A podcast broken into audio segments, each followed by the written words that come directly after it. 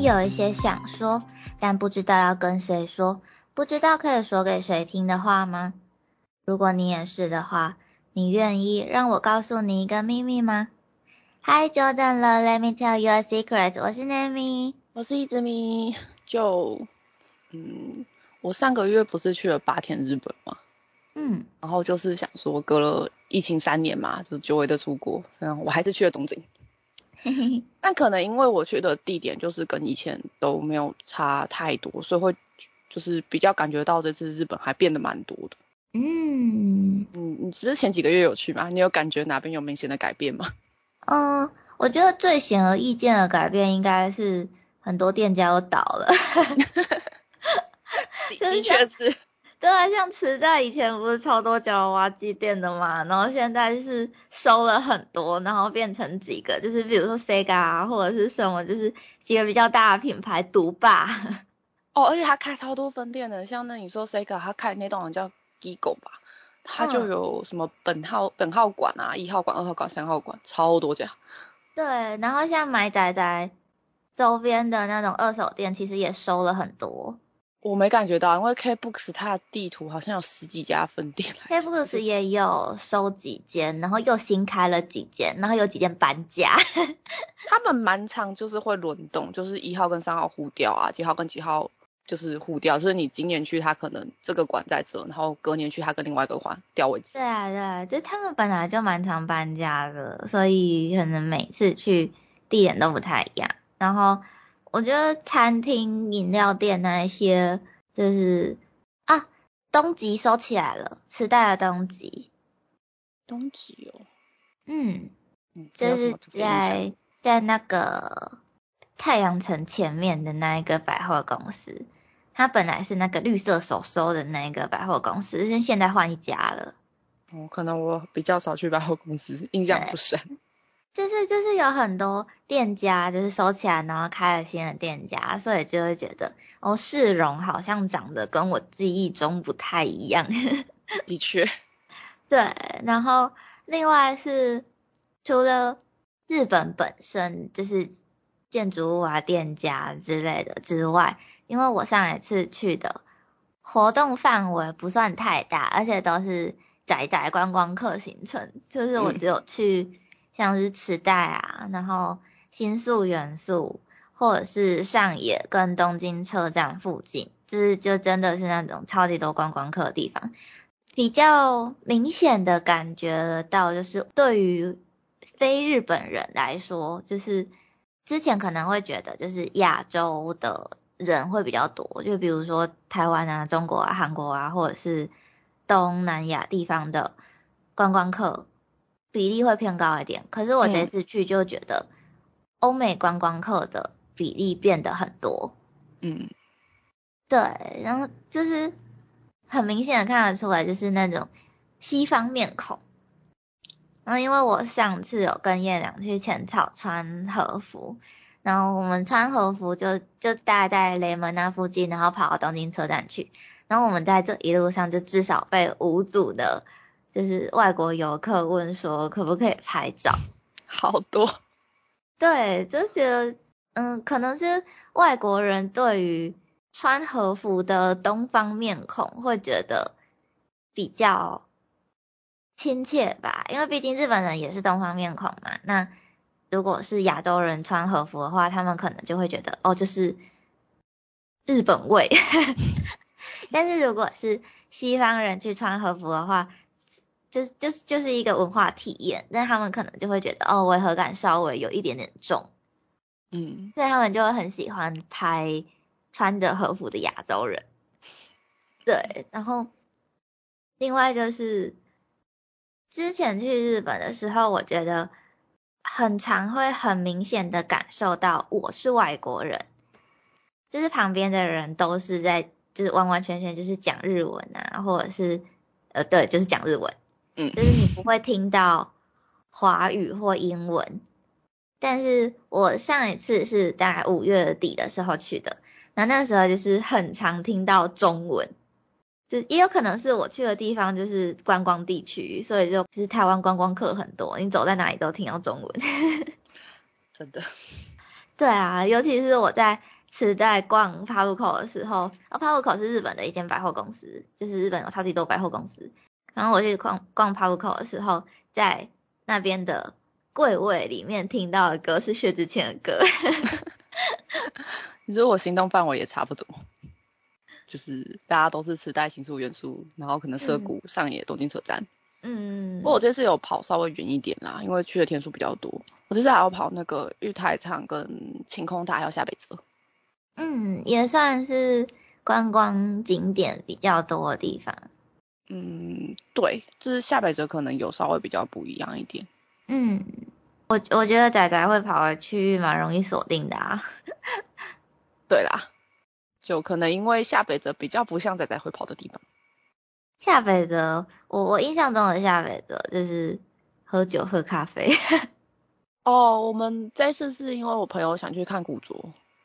哦。哦，但是下北泽的欧美人好多，就是可能他有一些古着店是针对可能以前的美国服饰。哦，你说那种二战时期可能比较西方文化影响比较深的那个时候吗？不是，我感觉它很多东西是美国进口进来的，就是它上面的产地会写 Made in USA 啊，然后可能看得出来衣服有点年纪。哦，这么酷！就像有一些迪士尼的早期的美国出的衣服。哦。对的，那一方面或者是一些牛仔装、牛仔外套那一种。哎，说到迪士尼，我突然想到，我前几个礼拜不是去台北看了那个迪士尼动画展吗？哦。然后它因因为毕竟是迪士尼动画展，尤其是今年是迪士尼一百周年，然后它就有展示一些就是迪士尼创立以来的历史，然后就有看到出版的米奇，我就觉得哦，出版米奇，嗯，现在的和蔼可亲多了。那的确是。对，然后因为夏北泽他就可能是因为这样，所以他的欧美人比其他地区比例高。嗯。而且相对没有什么中国人。哦，我在想，我们就是这几个月去会没有什么中国人，是不是因为中国那边对于出国观光还没有完全开放？没有没有，我去的时候中国人超级爆炸多，可能因为我去的时候是他们的国庆连假前一周左右。我记得我回来不久之后，中国就开放了，所以可能也不是很意外。那他们是有些人说，因为他们国庆年假比较久，所以有些人可能会习惯提早，就是请假挺多天一点，提早出去玩。嗯，所以我那个时候的中国人是比例高很多。嗯，就是高到就是你可能在二手店逛，旁边全部都走中文。哇，有一点可怕。但你又很明显听得出来，就是口音跟用语不是台湾。哦，对啊，就是。我们自己讲中文的应该会比较知道，就是怎么样的口音是台湾人，然后怎么样的口音是中国人，或者是怎么样的口音可能是新加坡人之类的。对，就是我们稍微会分辨，但可能对欧美或是日本人来说差不多。嗯，我是觉得下北泽还蛮特殊。你说的喝咖啡，我们也有去，真的是随便找一家咖啡厅的松饼都好好吃。对啊，下北泽的咖啡店真的随便一家都美耶。真的是好好吃哦，那个松饼。对啊，然后就是就除了外国人观光客很多之外，我我去的时候啦，因为不知道为什么台湾人的比例也偏多，就是可能还不太会看到。韩国人或者是东南亚的华人这样子，反正我是觉得台湾人也很多。然后我朋友就说，就是因为通常台湾人会比较多对日文有兴趣，然后也有稍微学一点日文的人嘛。那你可能听大家都讲日文，可能没什么感觉，尤其是你身在日本，你就会觉得哦，听到日文是一件很正常的事情。然后我们其实也听不太出来，就是。日文标不标准？说实话，因为毕竟不是就是土生土长的日本人，那我们都是学习这个语言的，对于它到底是不是标准的，其实没有那么大敏感度。那就是我我朋友就说，他去日本的时候，就是听到哦大家都讲日文，那嗯嗯蛮正常的，然后就看到大家从那个皮夹里面掏出信用卡，都是诶集贺卡，这是台湾人。从信用卡吗？对对，从信用卡认那个，认认认知是不是就是同一个国家的同号？我觉得他们，而且他说那时候他们在一家餐厅里面，至少有五个人拿集贺卡。我想说，你们是要魔幻舞台吗？这张卡蛮成功的耶，但是我朋友也是集贺卡去的。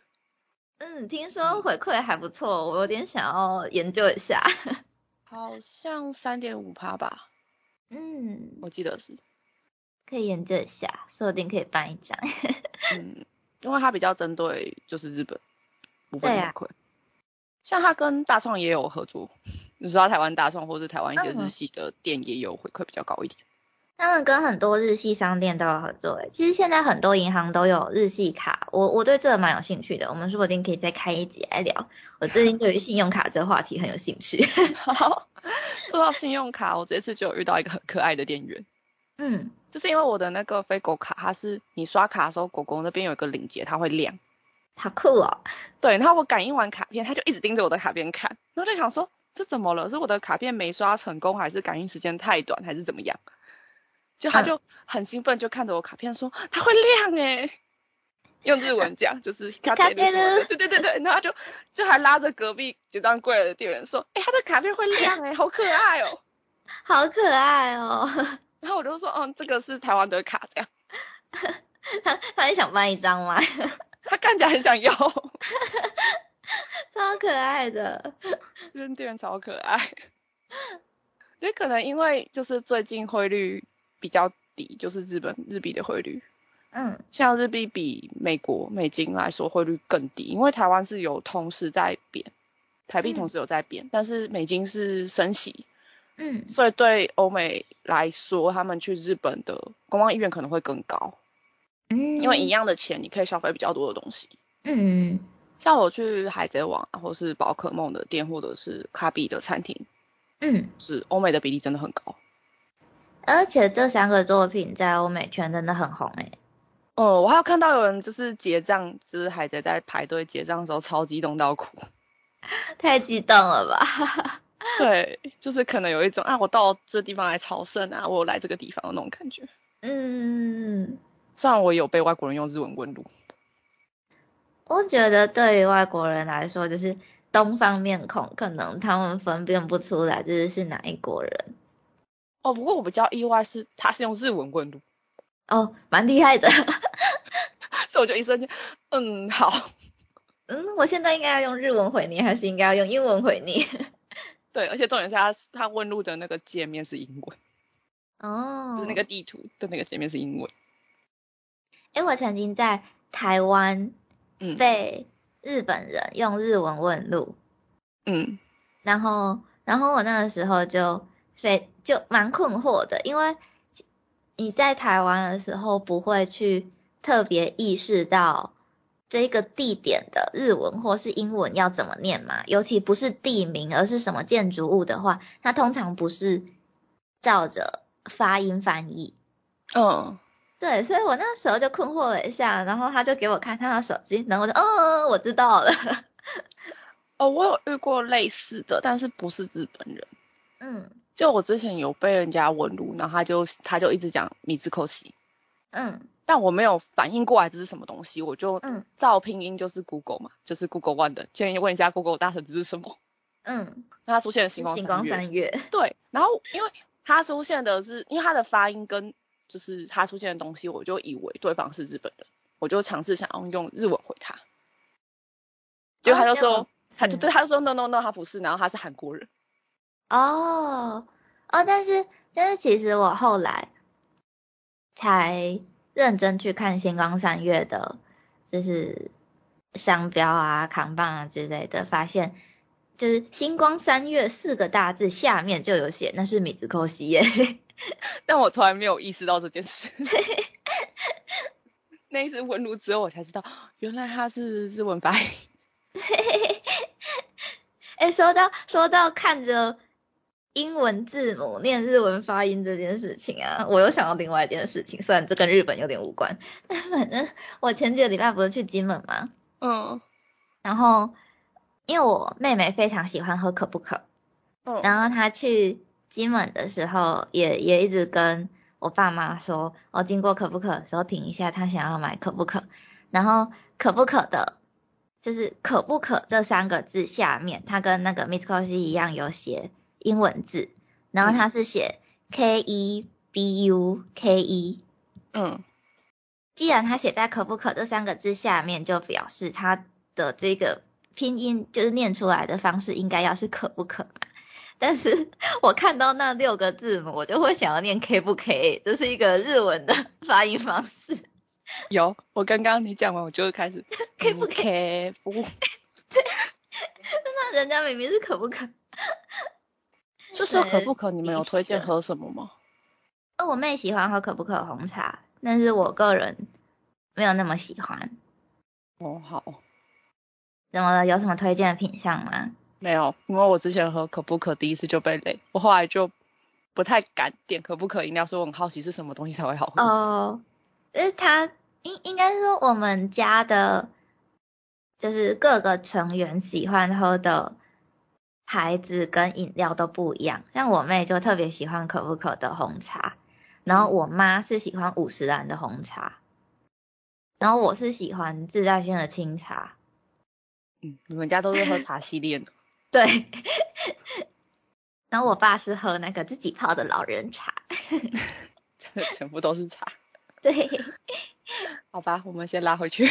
好，就我在那个 p a r c o 我是没听到中文歌啊，不过我去的是那个叫什么 Tower Recall，就是他们的 CD 海。嗯嗯。我在现场有看到小小的演出，哎，就有点类似。有一些 Tower Recall 不是会有放钢琴在那边吗？嗯，就是如果是比较大间的店的话，因为我之前就看到有日本人就是拍一个企划，就是现场弹琴，然后看观众能不能认出他在弹什么歌，然后他的那个弹琴的场地就是在 Tower Recall 的。哇，我之前看到那个计划都在车站躺，然后我就一直很好奇，为什么车站正中间会有一架钢琴？好像国外蛮多车站都这样的，欧洲也很多。那他是在日本？嗯，日本也有一些有，但我好像没有看到哪个车站有钢琴。嗯，我不太确定。台湾的话，那个美丽岛捷运站有。哦，好，没有，因为他那个演出是类似，就是好像是庆祝他们卖了多少张 CD，做一个小小的回馈，就只有唱两首歌这样。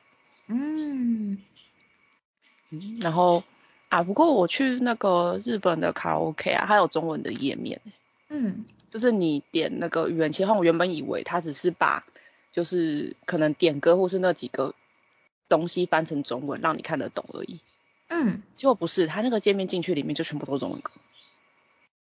哦，不过我看很久我也没有研研究说要怎么点歌，因为它没有注音输入法，所以我不确定你要怎么输入。歌名就是到底是要拼音还是什么方式可以打出中文字？应该是拼音吧，但是拼音可能就是罗马拼音，或者是中国那边用的拼音，我也不太确定。就不知道，所以我就切回日本页面。刚说到日 K 里面有中文歌这件事情，我我不是在日本。唱日 K，我是在台湾唱日 K，但是台湾的日 K 的那个机器不是跟日本的机器是同一种嘛？嗯，只是更新可能没有日本那么及时。嗯，然后我我是在台湾的日 K 看到里面有中文歌。哦，有啊，你点五月天会有一排。但我觉得在日 K 唱中文歌可能会被老板骂吧。可能就是你们约唱歌的里面有不会唱日文歌的朋友之类的。而且他会他会把那个中文歌词写出来，然后上面用平假名跟片假名标注音。哦，真的有，然后我就那时候就一脸茫然，觉得我跟不上。因为我这次去是 case，因为刚好我朋友他有一个手游的联名活动在那边，然后就是我们去唱一个小时的歌，他在旁边开始狂点饮料拿特点。嗯。我是觉得，因为我们刚刚不是说我们那时候遇到中，可能因为中国的国庆，所以中国的游客比较多。嗯，然后就，哦，因为我那时候比较特别，是我去晴空塔，它里面有 big camera，但是它的 big camera 外面直接就是有贴红布条庆祝国庆日，然后是写简体字。嗯，在日本庆祝中国国庆，是店员是 中国人吗？我蛮疑惑的。对，因为就是因为你很多观光景点都中国游客太多，所以其实真的很没有出国的实感。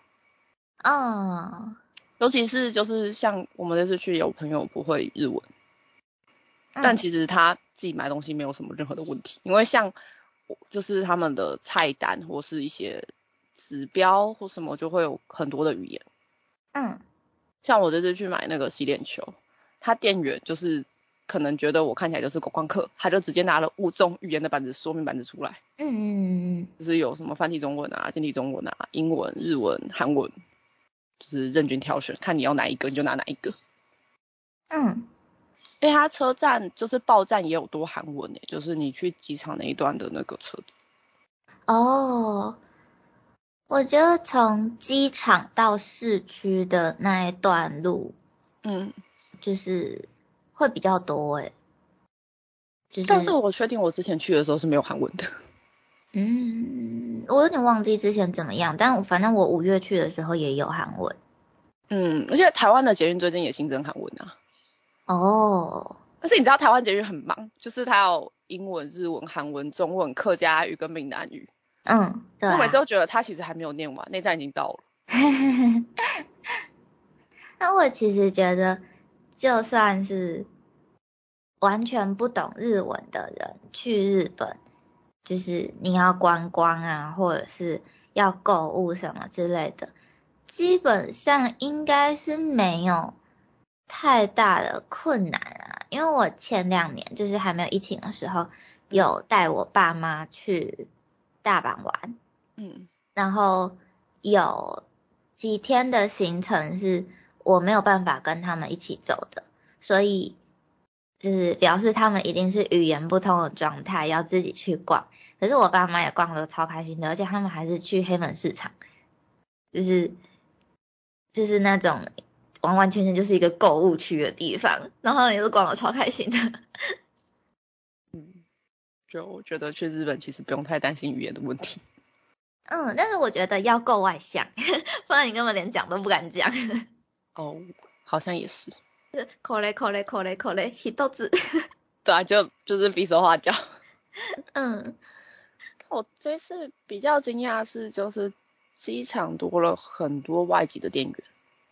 哦，对，就是机场他这次以前他就是压指纹跟拍照，就是是日本人，然后看了就过了。嗯，然后他这次把它拆成两关，就是。指纹拍照是一关，看你的护照确认是你本人是另外一关。嗯，然后就变成前面因为压指纹跟拍照它是用机器在做，所以它旁边是外籍的，就是像黑人，我不知道哪一股，然后就是用英文跟你说，哦，你的手要放这边，你的脸要对那个相机。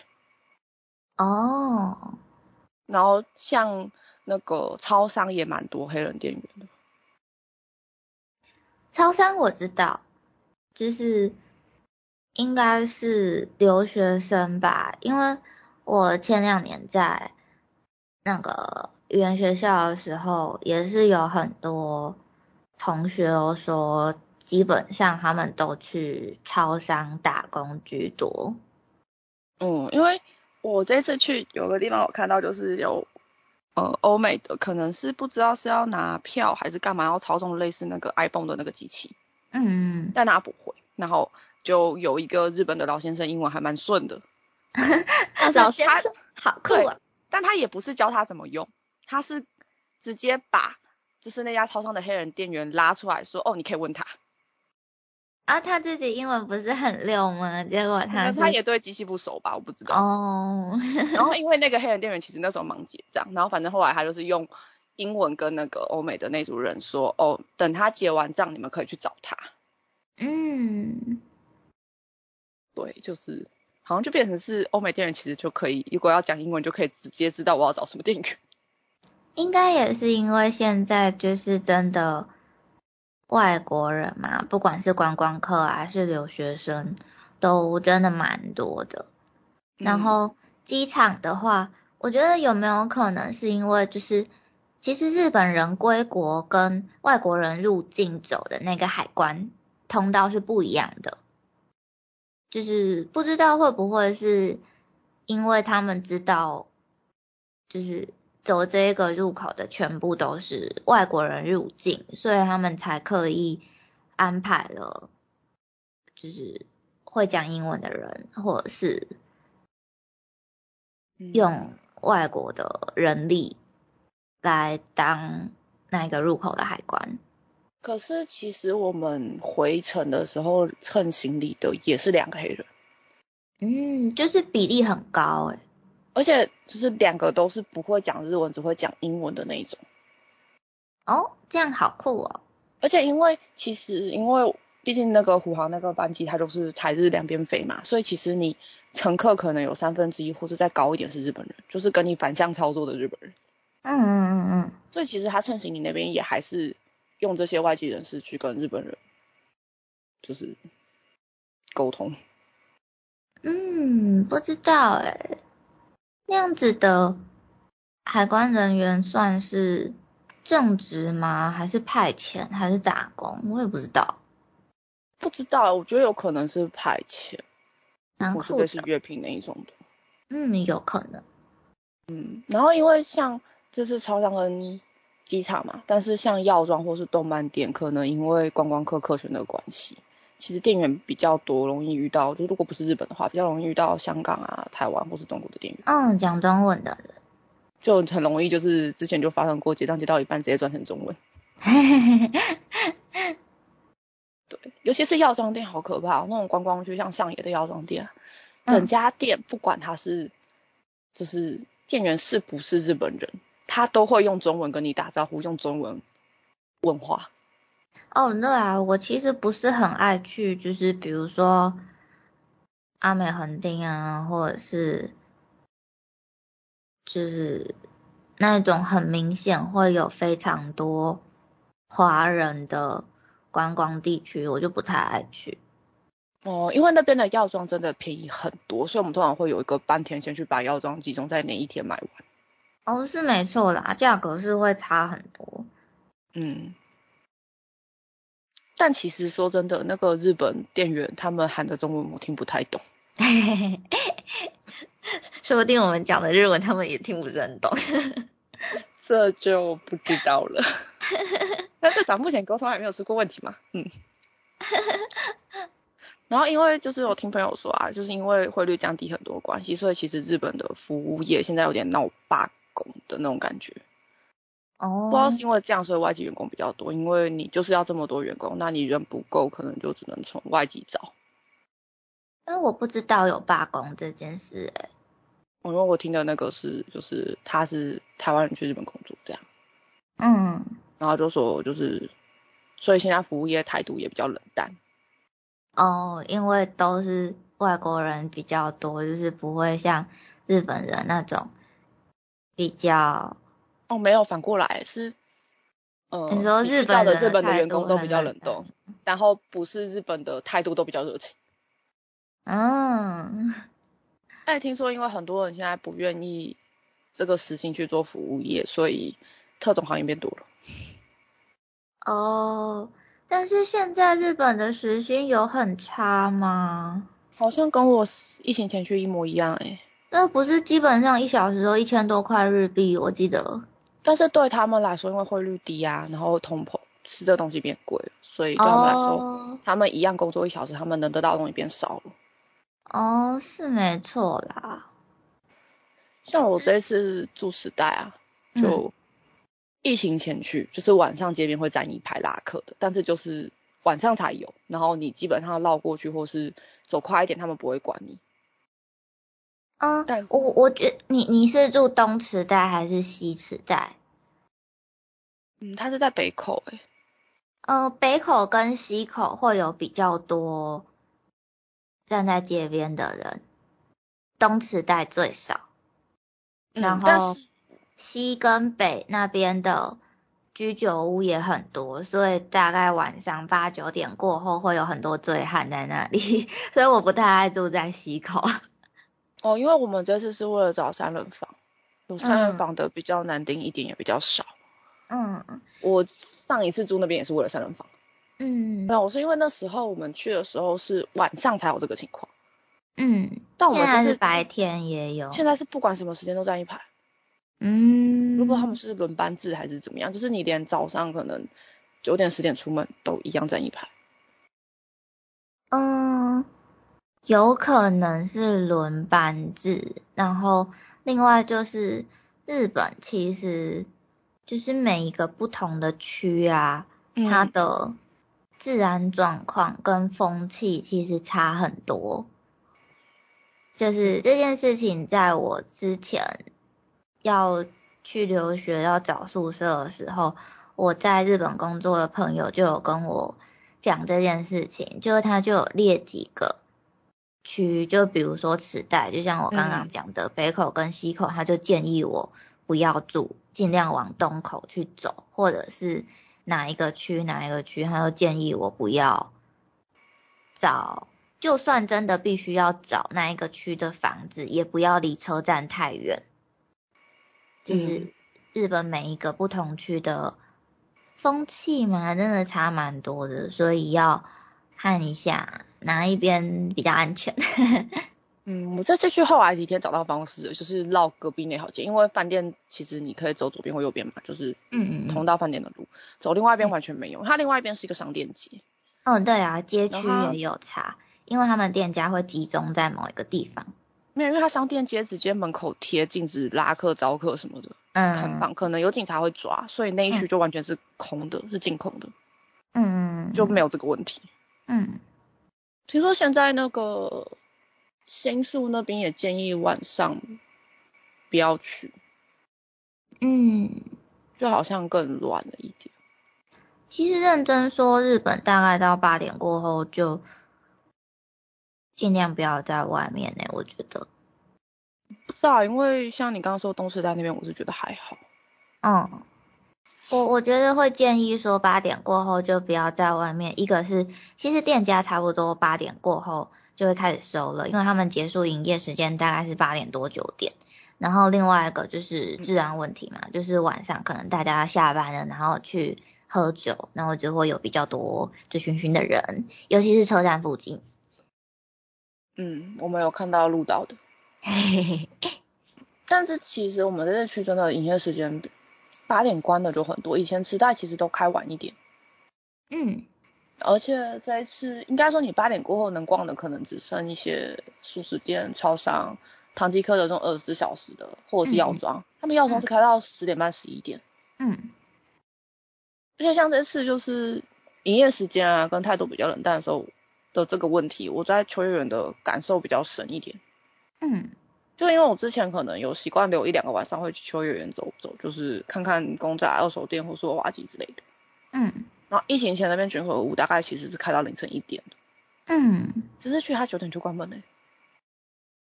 嗯，而且他是连你时间到连结账都不让你结，直接感觉。我我觉得。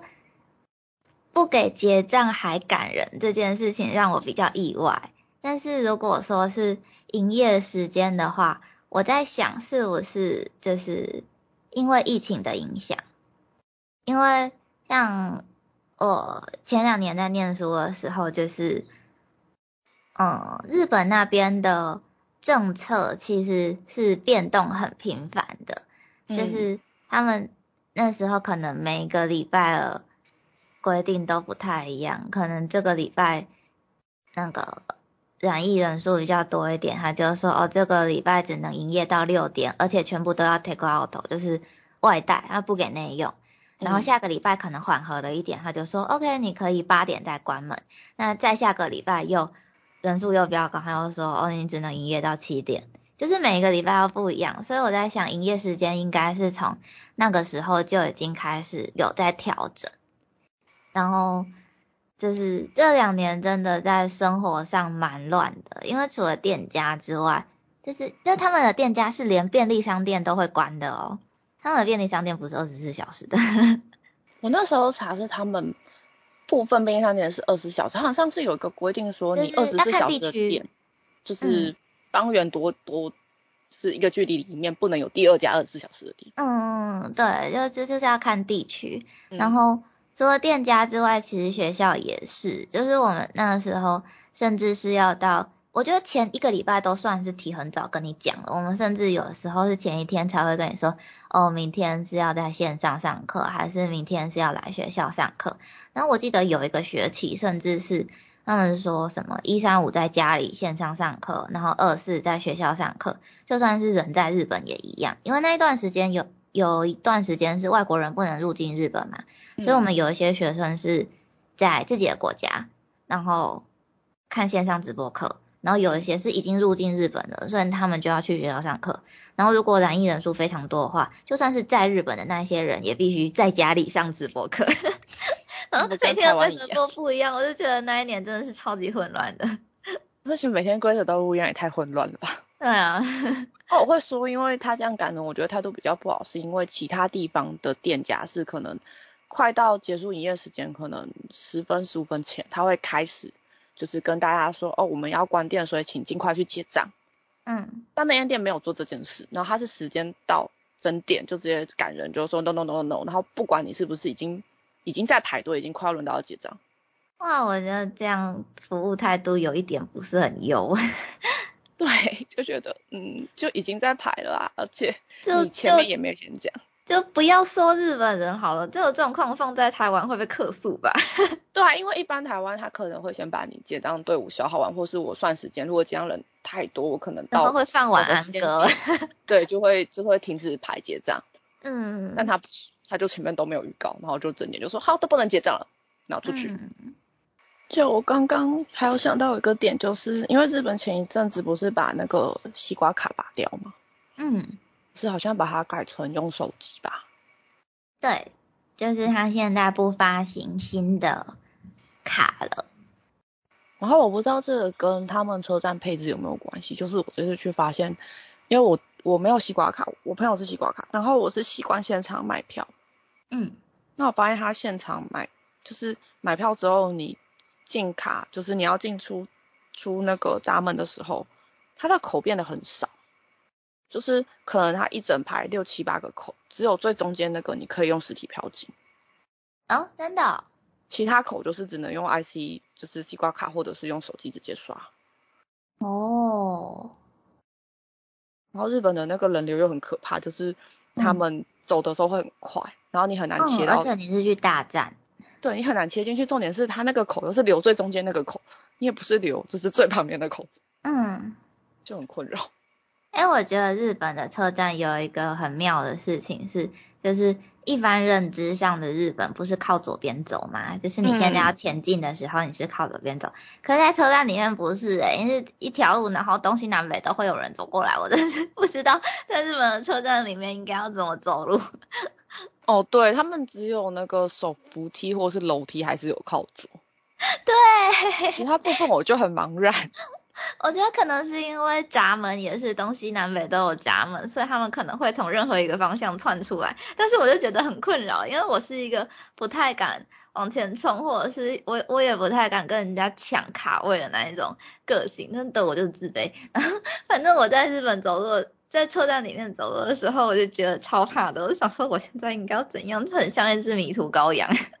我就很像过红绿灯跟斑马线一样，会看一下左边，看右边，看哪个时间点人最少。然后，就会变成我走在车站的时候都蛇形，因为左边闪一个，右边闪一个。我是会跟过马路一样，就看一看，然后赶快穿到对面去。真的，嗯，困扰。对。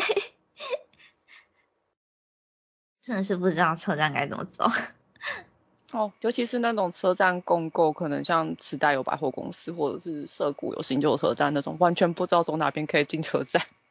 哦，对啊，或者是就是就是这一个入口下去可以走到，比如说我要搭 JR，或者是我要搭什么京城电铁，然后每一个入口不一样，然后我不知道从哪里下去才是对的，然后只要你一走错路口就要绕超级久。嗯，而且我现在就是我这次去发现啊，就是他们有很多结账柜台，虽然是人工结账，但他们的结账方式是你给他钱。然后店员把钱投到一个机器里面，嗯，然后机器再找零钱出来，他再把零钱递给你。嗯，至至少店员不用自己算钱，或者是至少他不会算错。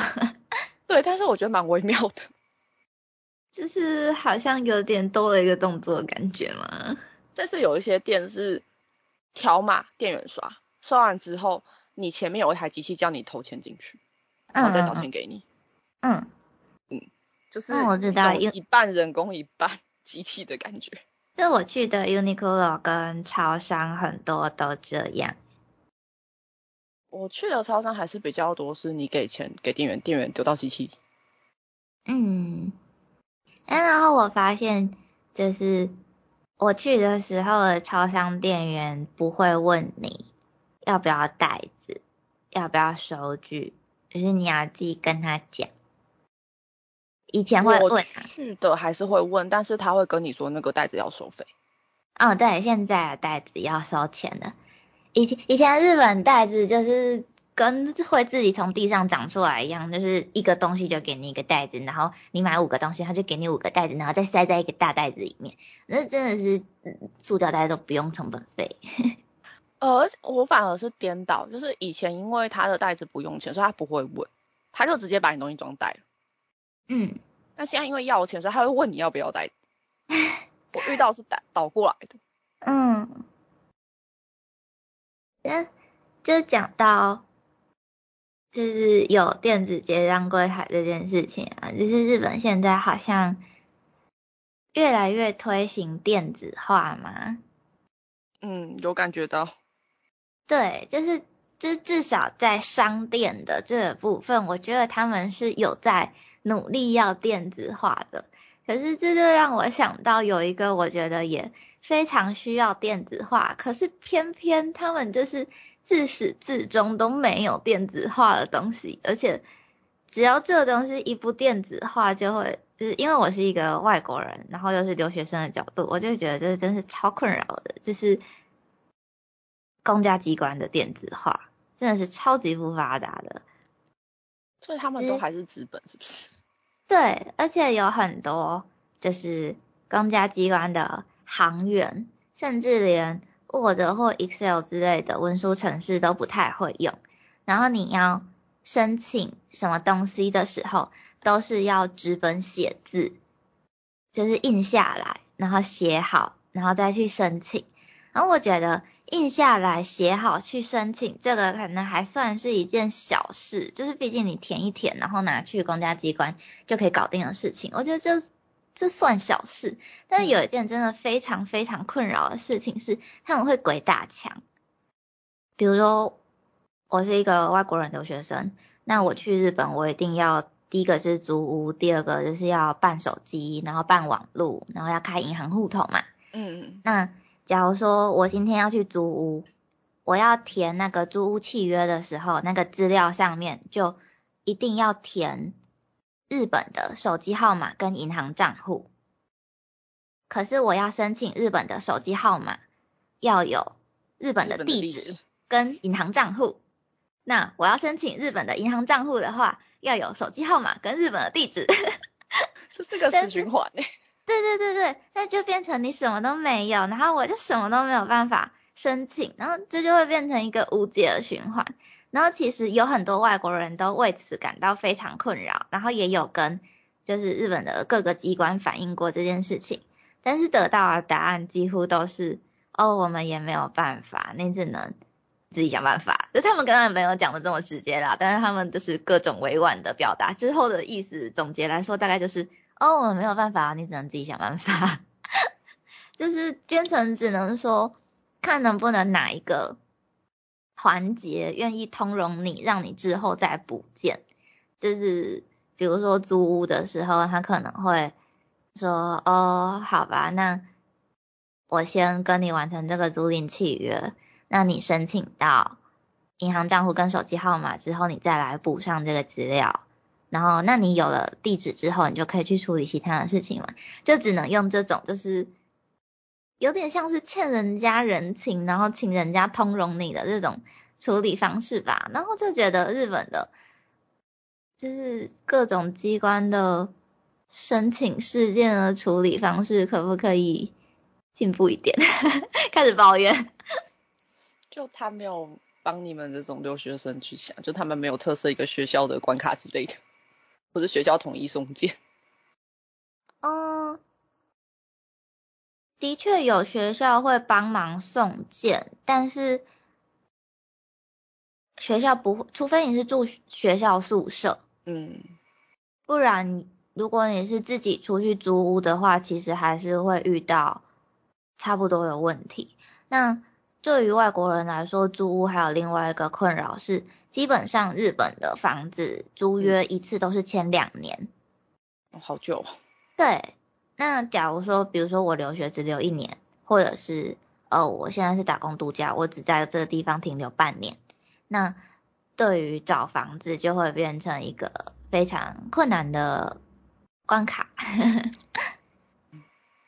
对，是不知道他们公家机关都是资本申请啊。不过最近就是很多人说抽票有改制度什么的，要日本的号码，结果一堆人在办新卡，就感觉很排外吧，他们。嗯，其实抽票要日本号码这件事情已经很久了耶。但是我觉得之前他们没有想到这件事情，是因为外国人的观众其实没有那么多，所以那个时候他们不觉得这是一个问题。可是因为像好像二零一七年之后吧，就是日本海外的观众变得越来越多，那。日本其实也慢慢有意识的想要把自己的，就是不管是舞台剧啊、音乐剧啊，还是演唱会啊，或者是什么，是反正总之就是现场的实体活动，他们想要把这些实体活动往海外推行，那需要日本号码这件事情就会变成一个很大的问题。因为我以前去的时候，它其实没有档。网络号码就是以前有一些 A P P 之类的，你可以先申请一个，对对对对对。但后来好像又开始挡，所以才会这么多人在办 SIM 卡。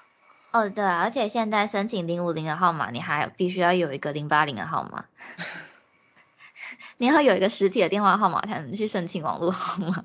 我觉得这真的是，就是就是像刚刚机关申请一样，就是一个鬼打墙啊。真的。对，然后之前其实有一位很有名的声优，就是。去方惠美，其实他也有公开在推特讲这件事情，就是他就说，嗯，既然日本想要把就是自己的作品往海外推，就应该要对外国观众更友善一点，不然就只是就是固步自封而已。就觉得哦，这么大咖的声优都在帮我们讲话了，日本人可以加油吗？嗯嗯，那就是觉得我们这半年去日本玩，嗯，就发现就是真的跟前两三年去日本的时候，嗯，状况差蛮多的吧。当然，我觉得就是科技的发展也有影响，然后疫情也有影响，但是就是毕竟已经是事隔三年在。嗯，踏上这块土地，就会突然有一个特别明显的感受。对呀，那不知道我们的听众就是这一年来有去日本的观众多不多呢？就是如果有发现日本有什么。现在跟以前不一样的地方，也可以留言跟我们讨论哦。或者是你觉得台湾有什么以前跟现在不一样的地方，也可以跟我们讲，我们可以再做一集。另外一个 时代的眼泪第二系列，疫情后的世界。对对对对。嗯，期待大家的留言。那我们今天的秘密就先说到这里喽。谢谢你愿意听我们的秘密，我雅思密。